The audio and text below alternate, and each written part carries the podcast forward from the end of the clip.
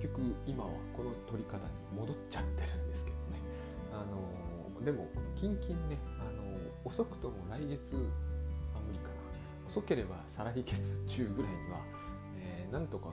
う下でも上と遜色ないレベルにしたいなとは思っております。今はですねもうとりあえずこれで、えー、下で撮るときはですねこれで頑張ろうと。まあ、あの昨日朝撮って夜も撮っちゃえばよかった、まあ、夜ロッテ西武戦見ていてしかもかなり久しぶりに連敗止めて連敗脱出したんで、まあ、今あの地元的に d n a を応援する方が楽しいと思うんですけどあのやっぱりこう長年の応援してきてるチームっていうのはあのもう感覚的に応援しちゃうんで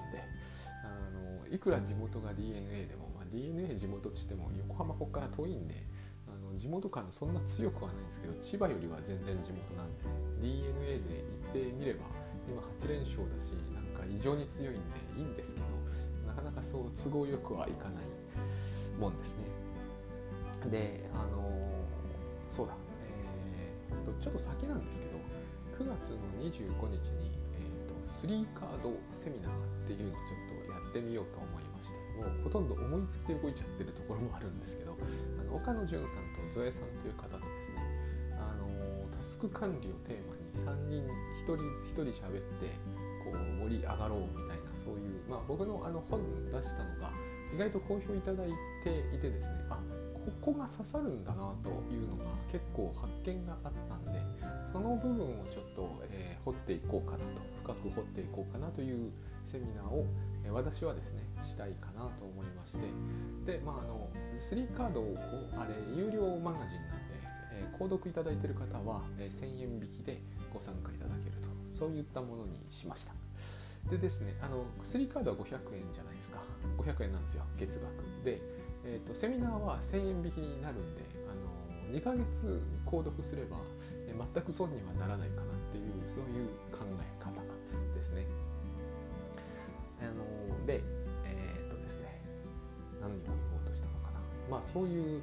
えー、風に適当にやっちゃってるわけですけどこの最近、えーまあ、こう適当にやっちゃうというのはキャッチーじゃないんで受けないと思うんですが、あの倉園慶三さんがですね、えー、ジャジンワークっていうのかなというセミナーを最近されていてあれ要するにノープランなんですよね完全に。ノープランで、えーと、やることを決めずに何ていうんですかねやりたいことをやろうみたいな、まあ、受けていただかないとわからないかなと思うんですけど私先日ほら、えー、100日チャレンジ J 松崎さんとやっているやつであのノープランで今日のレクチャーしてますっていう話をして1人少なくともお一方お二方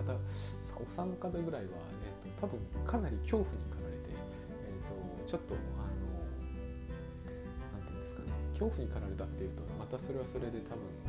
そうは思ってないかもしれないんであれなんですけど要するに悪いことしたかなと思ったんでちょっと考えてたんですよしばらく何を考えてたかというとまあ伝え方なんですけどねノープランやめるってことは僕の場合も金輪際なさそうなこれも分かんないですけどないなさそうなんで、えー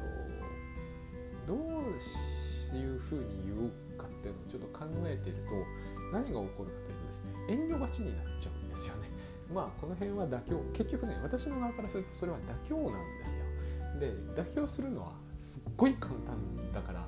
あの全然構わないんだけれどもその楽という意味ではですね。ただ妥協すると絶対相手の人には申し訳ないなという罪悪感とこうセットなんですよね。この辺はもう本当に倉園さんの言う通りだなと思うんですよ。もう妥協するってことは罪悪感を引き受けるってことになっちゃうんですよね。これをしばらくやってるとこれ良くないよなと誰のためにもですね結局。これだったらもうノープランですって言っちゃってその場で3人ぐらいの方を、えー、恐怖に陥れた方が マシじゃないかと。その方がね僕の罪悪感は少ないんですよね。というかほぼないんですよ。あ謝りはしますよ。その怖がらせた分は。でもなんかそこはですねあの娘になんかちょっとつい、えー、なんだろうな最近で言うと、えー、足でも踏んじゃってあごめんねっていうのと似たようなものであってここに罪悪感ないんですよね。謝ってはいる。そんな感じでしかないんでこっちの方がいいなって思うようになりつつもなんかやっぱり考えなきゃいけないなとも思っていてですね、えーと、その辺でノープランについて考考えてたんですよ、まあ、まだ考え中です。っていうのも私にはタスクシュートがあるんでこれとのやっぱりね整合性みたいなものは意識に入ってくるんでここはやっぱ考えないといけないなと。でこの答えは大橋悦夫さんが知ってるはずなんだけど、えーと、それがうまく表現できてるかというとまだそこではないと思うんですよね私は、えーと、私より彼の方が分かってるのは確かだと思ってるんですよ私は。彼がそれを否定してもそうは思わないですね。私はそれぐらいオリジナリティっていうものに絶対の何かを置くのであの僕はオリジナルじゃないからね。あの僕の方が分かったようなことを言ってても彼の方が分かってるはずだっていうのは僕の中では動かさないことに決めているんですね。これあの倉園慶三さんのグッドバイブスでも全く同じで、えーと、なんかこう僕の方が分かったようなことを言うことがあっても僕の方がまあこれに関してはですね倉園さんの方がはるかに分かってる感もあるからいいんですよだけど大橋悦夫さんとのタスクシュートに関して言うと,、えーと、2人で言うことが違って聞こえた場合違って聞こえた場合ですね僕の耳には違っては聞こえないんだけど違って聞こえた場合に、えーと、どっちの表現の方がこなれているかという程度の問題になっちゃうことが起こるんですよね長くやってると。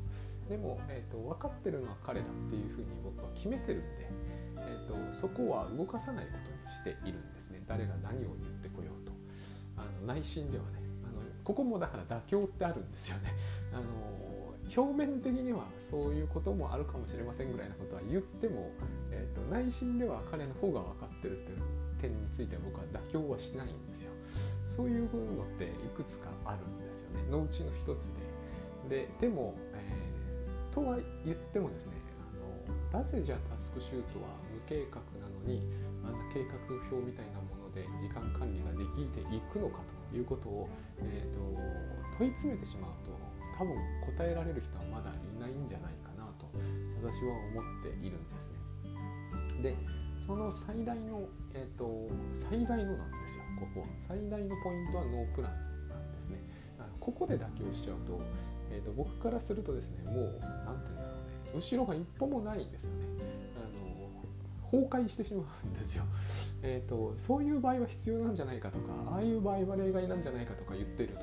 えーと、元に戻ってしまう。つまり他のね、えー、時間割表みたいな単なる計画表と何にも違わないものがそこにポンと現れてしまって僕はこれは最悪だと思うんですよね。最善も最悪もないんだけどそれはイリュージョンなんですけど、えタスクシュートがタスクシュートである理由を失うなとは思うんですよ。で、えーと、それはダメなんですよね私の中では。なぜダメかというとできなかったからですよね。私はその時間割表的なもの計画をがっちり立てるやつ、えー、逆算手帳みたいなものまだ逆算手帳というものがなかった時代今ありますけどね、えー、なかった時代に、えー、使っていたもの GTD 全部やってるんですよ。私は GTD なんて全部英文で読みましたからね。あのそんな話はあんまりしてないしなぜしてないかというと私は GTD では何もできるようにならなかったから、えーと、そんなことを言っても無駄だなと思うんですけれども、えーと、何もできるようにならなかったっていうのはつまり留学時代の話なんですよ。あの時私が一番こう時間に困ってたわけです。何しろえーと、課題で出されるものを徹夜しても終わらせることができなかったわけだから、時間管理以前なんですよね。何とかしなければいけなかった。でも卒業できましたからね。あれもどうやって卒業したんだろうと。スクシュートがあったらよかったなと思うんだけどもちろん知らなかったんですよ。あったとは思うんですけど日本には。私はアメリカにいたし仕事のも知らなかったし大橋さんのことも知らなかったから、えーと、当然その何もなかったわけですね。ただただこう、えー、GTD 的なことをやってみたり7つの習慣的なことをやってみたりしては、えーとすぐ崩壊すると。そしてでも課題はしなきゃなんないとこの事態が延々続いていたわけですよ。えーと、こういう話するとじゃあ佐々木さんどうやればいいんですかって聞かれるんだけどだからタスクシュートやりましょうって言うんですよ私ここでがっかりする方がいらっしゃるのが私から見ると,、えーと、そこをなんかね、えーと、違ういい方法があるぐらいなら私はオリジナルでやっているんですよ、えー、なんかこうのき馬術みたいなのでやるんですよ。できないかったから、えーと、タスクシュートでできたからタスクシュートを進めるのが一番嘘がないと思うんですね。そこが、えーと、GTD で何とかする方法を教えてくださいって言ってもいやそれは知らんがなって話なんですよ。デビッド・アレンに聞いてくださいっていうことなんですね。まあ今ありますからね GTD だってあのトレーナー制度みたいなのも、えーと、GTD ジャパンみたいな知らないですけどあったはずなんでそっちに行ってこうそこでうまくやる方法を見出せばいいんじゃないかとは思うんですね。そういう方がいいと思えば。で私はいいとは思わないんですよ。で本の中でも書きましたけれども、えーと、この要素がないと無理だなっていうのがどの要素かっていうとノープランなんですね。この要素がないと無理なんだと思うんですよ。でこのことに決定的な確信を得た瞬間っていうのが実はあってそれがあの東東北の震災の瞬間ですね僕あの瞬間に、えーと、計画立てて逆算するのは絶対ダメだって思ったんですよ。なぜかというとその時私は渋谷にいたからなんですよ。この話何回かしてますよね。しかもあろうことが大橋さんと一緒にいたんですよ。逆算できるぐらいならあの日に渋谷には絶対僕はいない。あの大橋さんがいるのはまだしもなんですよ。彼は都内に住んでるんだから。でも私は埼玉県に住んでたので、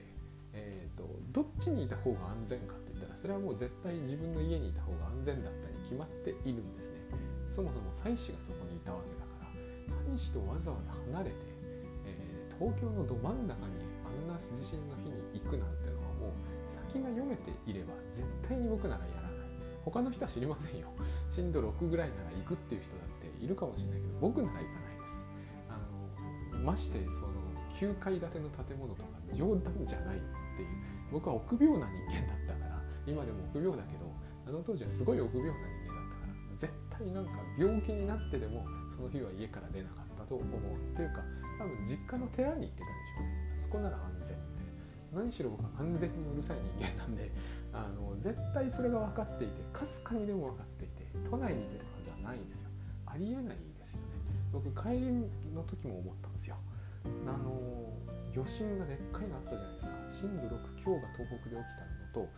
長野の方でも6だかが6強が起きたんですよね。その時に、えーと、あろうことかまあしょうがないんだけど明け方の朝の4時ぐらいかな有楽町線現在の副都心線に乗ってた地下鉄ですよ。もうほんとねめちゃくちゃ死ぬかなと思いました。6強っていう話がちょっと出た瞬間にパッと電気が消えたんですよ。電車に乗ってる最中に地下鉄の中でですね真っ暗になったんですよ意識がちょっと朦朧としてたんだけど目がパッと覚めましたね。やばいもうこれ地下で死ぬんじゃねえのって思いましたね。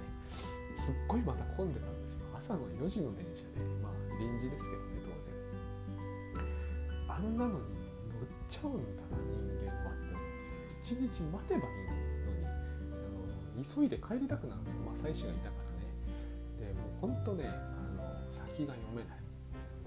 一瞬も読めない。一瞬でも読めてい。絶対僕は地下鉄には乗らないあんな時には。のうのうと乗っててこの地下鉄であの朝霞にたどり着くまでは大丈夫だろうと思うその発想がおかしいですよ。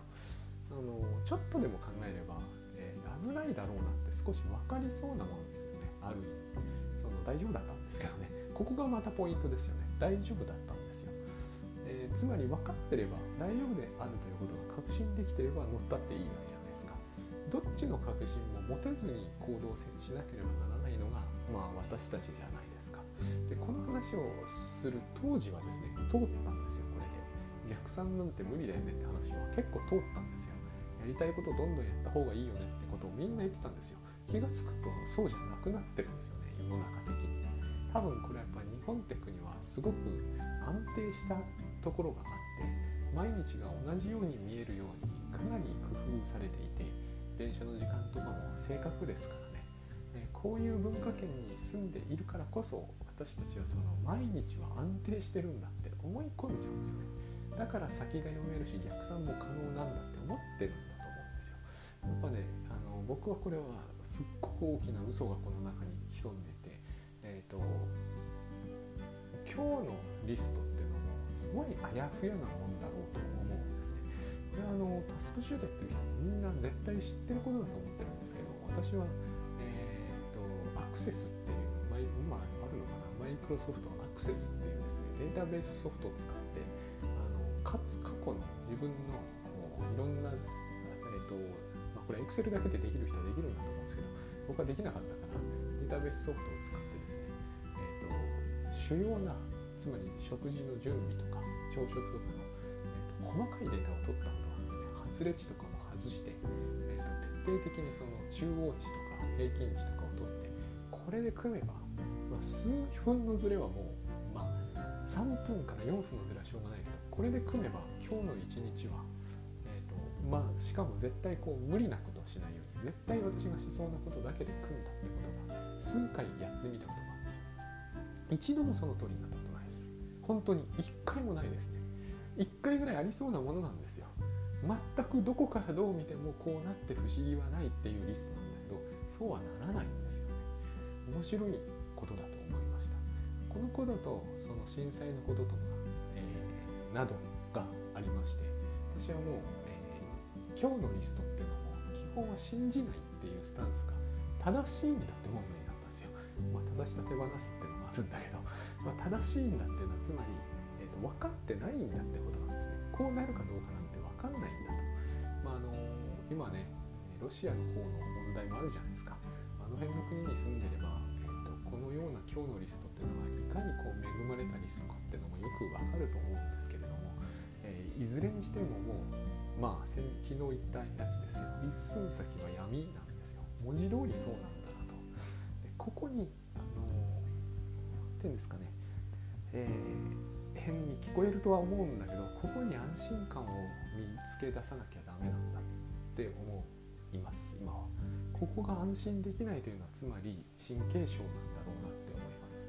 あの他の動物みんなそうしてますもんね。えーと、一寸先が読めると思って生きている動物なんて多分いないと思うんですよ。そんな風にできてないですからね、現実ってのは。で、私たち人間だけは一寸どころか、えーと、なんかこう1年先も読めるべきだっていうんだけど、まあ、それは僕から見るともはやジョークのけれども、あのだって第7波も正確に予期できているっていう人がいないかったように見えますからね。これだっていかにも予期できそうなもんじゃないですか。最新の AI とかを徹底的に駆使すれば。私が言ってるただ予期できるというのは、えーと、基本的に始まる日は、えー、予測を外さないし、えーと、人数も1人単位とは言わないので100名単位では外れないっていう予期ですよ。多分そんなことができている人はいなかったと後になるとですね何でも予期できる人ばっかりになっちゃうんであの後になった話は一切信じちゃダメだと思うんですけどねえーと、このタイミングで第8波が何月何日の何何月何日に始まってピークは何月何日でその時の罹患者が何人になるまああの全全数検査しないことになったらしいからこういうのは分かんないですけどこれが言えるんだったら良きですけど言えないと思うんですよね。であのそういうことをもろもろ含んで考えてみるとですねその大きなマクロ的な予想は仮にできてもできなくても僕らは関係ないんですよ。僕らがやろうとしてるのはタスクシュートの、えーと、このタイミングで例えばこの今日の10時30分のタイミングで原稿を書けるかどうかって話なんですよ。これは無理なんですね。無理ってのは原稿が書けないってんじゃなくて予想ができないってことです。予想しちゃうわけじゃない。ここに予想が入らないということは僕は絶対認められないんですね。ここに予想が入らないのになぜその時にえー、とできるかできないかが言えるのかと。できる条件が整ってるか整ってないかがわからないじゃないですか、えー、9時半の段階で大地震が来たらアウトじゃないですか。そしてそれも絶対来ないと言い切れる何のこう根拠もないですよね。だから、えーと、僕らそのことよく知ってるんだと思うんですよね。ちょっと先のことは分かってないということ現に私あの今9時16分なんですけれども9時40分の段階で自分が何やってるかは、えー、とタスクシュート上にはあるんだけど分かんないなっていう気の方が今強いですからでそこでリピートタスクってものが先にパッと現れているわけですよねこれをどういうふうに考えるかということなんだけれども、えーと、リピートタスクっていうのは今日食事をするとかお風呂に入るとか、まあ、それこそ寝るとか絶対やりそうなことです絶対やりそうなことではありますが、えー、昼食抜くかもしれないし今日は徹夜するかもしれない。ここ何年も徹夜なんてしてませんがでもするかもしれないじゃないですか。そういうこともあるわけですよ。一切が闇ですよね。闇っていうのもニュアンス的にこう暗いんで、えーと、悪い感じがあるんだけどここに救いがあると思うんですよ。いいことが起きるかもしれませんから。えーと、つまりわからないですよ。あとよく僕らがやっちゃう。これがノイローゼだって僕が言うんですけど悪いことが起きるという予測がすっごい強くなることがありますよね。僕のあの静電気がそうです。昨日雷ビカビカ鳴ってたけど僕はやっぱ雷ダメなんですよね。光ったのを見た瞬間に一瞬体が止まっちゃうんですよ。でもおかしいなと思うんですよね頭では。え光ったのが見えたということは無事だったってことじゃないですか、えーと、直撃されたらその瞬間にもう見えたでは済まないはず見たってことはもう大丈夫ってことなんだけど、えーと、と分かってないんですよ結局。少なくとも体はですね。だから硬直しちゃうんですよパチッと。でそれが僕は神経症の一種だと。つまり僕の場合は、えーと、と電気恐怖症広く言ってそういうものの一つなんですけれども、えー、電気恐怖症の一種だなと思っておりますが、えーと、これもまた同じなんですよね。うんと、一種の一瞬一瞬先は大丈夫って思ってる自分の期待が裏切られているから、え、この瞬間に僕はこれにはまり込むわけです。全部そういうからくりになっているので、えーと、予期するっていうのは、えー、本当にそのしょうがないんですけどね予期はするんだけど間違いうるってことが大事なんですよ結局落ちてないわけだ落ちてないってことはいいことが起きたもどっちかというと悪いことが起きるかもしれないという予測が裏切られてるんですね。えっとこれが僕の一番実は人間にとっての大きな救いだなと思います。あのひどいことが起きるかもしれないという予期はしばしばかなりの確率で外れてるんですね。あのものすごい多いですよ。皆さんだってきっと。私もそうですけれどもねこれを書いてひどいことを言われるんじゃないかとか、えーと、あの書き上げ塾であれほど、えーと、怖いことは言わない倉園さんについてすらですねみんなこれを予期して書けなくなるということが起こりそうですのがあのひどい赤を入れてあのあなたはもう波紋ですとか言われるんじゃないかという恐怖に怯えて書けなくなったりするんですよね。これはもうイリュージョンも甚だしいんだけれどもこういう時は外れるわけですよ。だから救いがあるわけです僕らの予期は全部が全部当たるわけでは全然なくてほとんど全部が全部外れるんで、えーと、一番いいのはしないことなんだけど、えー、悪い予想が始まった時も、えーと、基本的にそれは何、えー、て言うんですかねそれより良い現実が待ってると思っていて大丈夫なんですよね。それで、えー、ただそれだけでは先送り問題というのはなくならないんですがでも先送り問題というのはえジャジンワークでやってる通り実は本当は非常に簡単で、やろうと決めなければ完璧にうまくいくはずなんですよ。本当は。これができるようになるかならないかなんですよね、えー、100日チャレンジでもしばしばこれに近いところまで踏み込めた時に必ず来るご質問、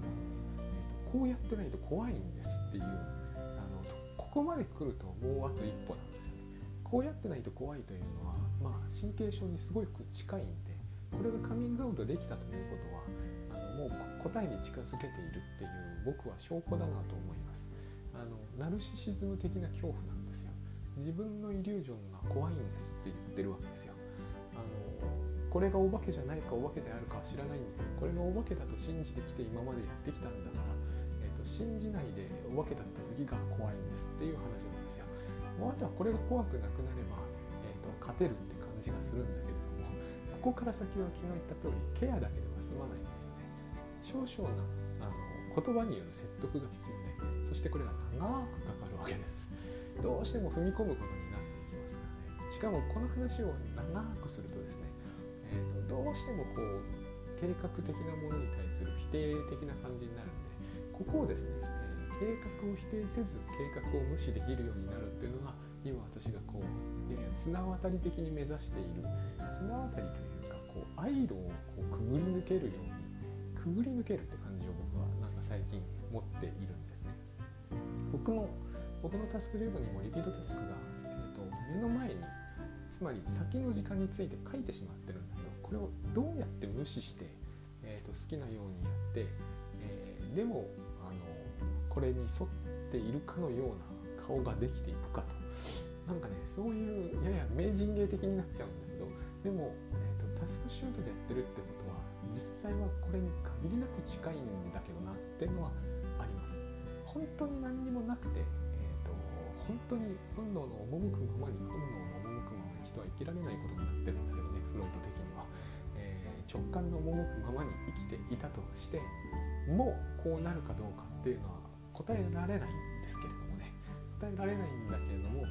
私は、えーと、大橋悦夫さんとか、え、ジェーム・スダさんとか他にも、タスクマンが開発している人とか、えー、タスクシュートに相当ある種ののめり込み方をしている人の生活がですね、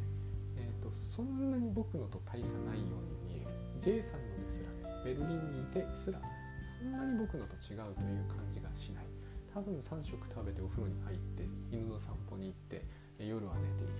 これがあってれば、えーと、他は大して違わない。あと仕事はしている、身近な人に対して一定の便宜、まあ、僕の言葉を使えばケアですがケアもしてあげているこれが揃ってて、えーと、違うとは思わないですね。え、ー、とこんで例えば J さんだけがベルリンで一番最高級の、えー、ファーストクラスの方のスイートルームを借り切った生活をしてるとかになってくるとあのちょっと僕の言ってることは疑わしいなって感じがしてくるんですよ全く違う生活ぶりだなっていう感じになってくるとこれはタスクシュートの使い方次第で変わることなのかなと思うんだけどあの彼の生活と私の生活は、えー、場所が違うだけで大きな違いを僕は見つけられないんですね。見つけられないのはいいことなんですよ。基本線が変わらないんだなっていうことはつまり、えーと、これでいけるはずあのそれでですね前もフロイトが書いていたのを見つけたんですけど、えそれだけなのっていうがっかり感がありますかって話があるんですよ。え何そのただ3食食べて風呂に入って寝て、えーと、身の回りの人と仲良く過ごすだけって言われる、えーと、フロイトが言ってたのはこういうことなんですよ。その精神分析をやって無意識というものを発見して出てきたのは何？心身症っていうのは無意識の仕業っていうただたったそれだけなの。多分そういう反応があったんでしょうね。私はそれを小さい成果と捉えるか、えーと、重要な成果と捉えるかはもう、まあ、かなりかなりですね。その人のその人生の価値観みたいなものとあの絡んでくるので難しいなって思うんですよね本当に、えー、私は留学中その3食を食べて寝寝たいある程度寝たい時間に寝てえ周りの人と仲良く過ごして、えー、自分の単位が取れてればもうそれはものすごいハッピーだと思いましたね。あの今でもそうあのそこまでの感激感はないんだ感激はできなくなってるんだけどこれ感受性の問題でものすごいラッキーだと思ってますよあの3食食べて、まあ、ついでに言うとおやつも食べてお風呂に入れて身の回りの人と仲良くして寝たい時に寝られるっていう以上の何を人は目指したいのかなって本当に思いますけどねでもこれに対した意義は見いだせないとなってくるとそれはそれで本当にこうややこしい話も出てきますよ。フロイトはもっとこう無意識の発見から心身症だけではなくうんぬんで頑張って書いてたんだけど僕に言いますればあの時代催眠療法その場合はその前は今話題の霊感療法みたいなことばっかりやっていた時代に無意識で心身症を割り出せたっていうのは重要な成果だったと思っていいんじゃないかと、まあ、彼のやったことはそれよりはるかにでかかったけど、えーと、たったそれだけって言われてしまえば、そうかもしれませんけどね。そうは僕は思わないんですよねやっぱり。あのこの成果は大だっていうふうに思っています。これが留学中にやれてればどんなに良かっただろうと、まあ、あのもっと留学できてたなって思いますねまずね。あのどうしたってやっぱりこう何て言うんですかね効率化じゃないんですけど皆さんは効率化っておっしゃるかもしれないんですが結局無駄なお金と無駄な時間と無駄な労力を使っちゃうんですよ。なぜならば、3食食べてお風呂に入って寝たい時には寝られないからなんですよそこでどうしてもこう何て言うのかな、えーと、少なくとも直感には反した動きをいっぱいしなければならないそれは無計画だからじゃないんですね当時めちゃくちゃ計画立ててましたからそうではないんですよ無理だからなんですね。無理なことをしようとしてるからそれは留学が無理っていうんではないんですけれども、えーと、もっとさまざまな特にこう身の回りの人と仲良くできるとかこの辺にかかってくることが大きいんですけど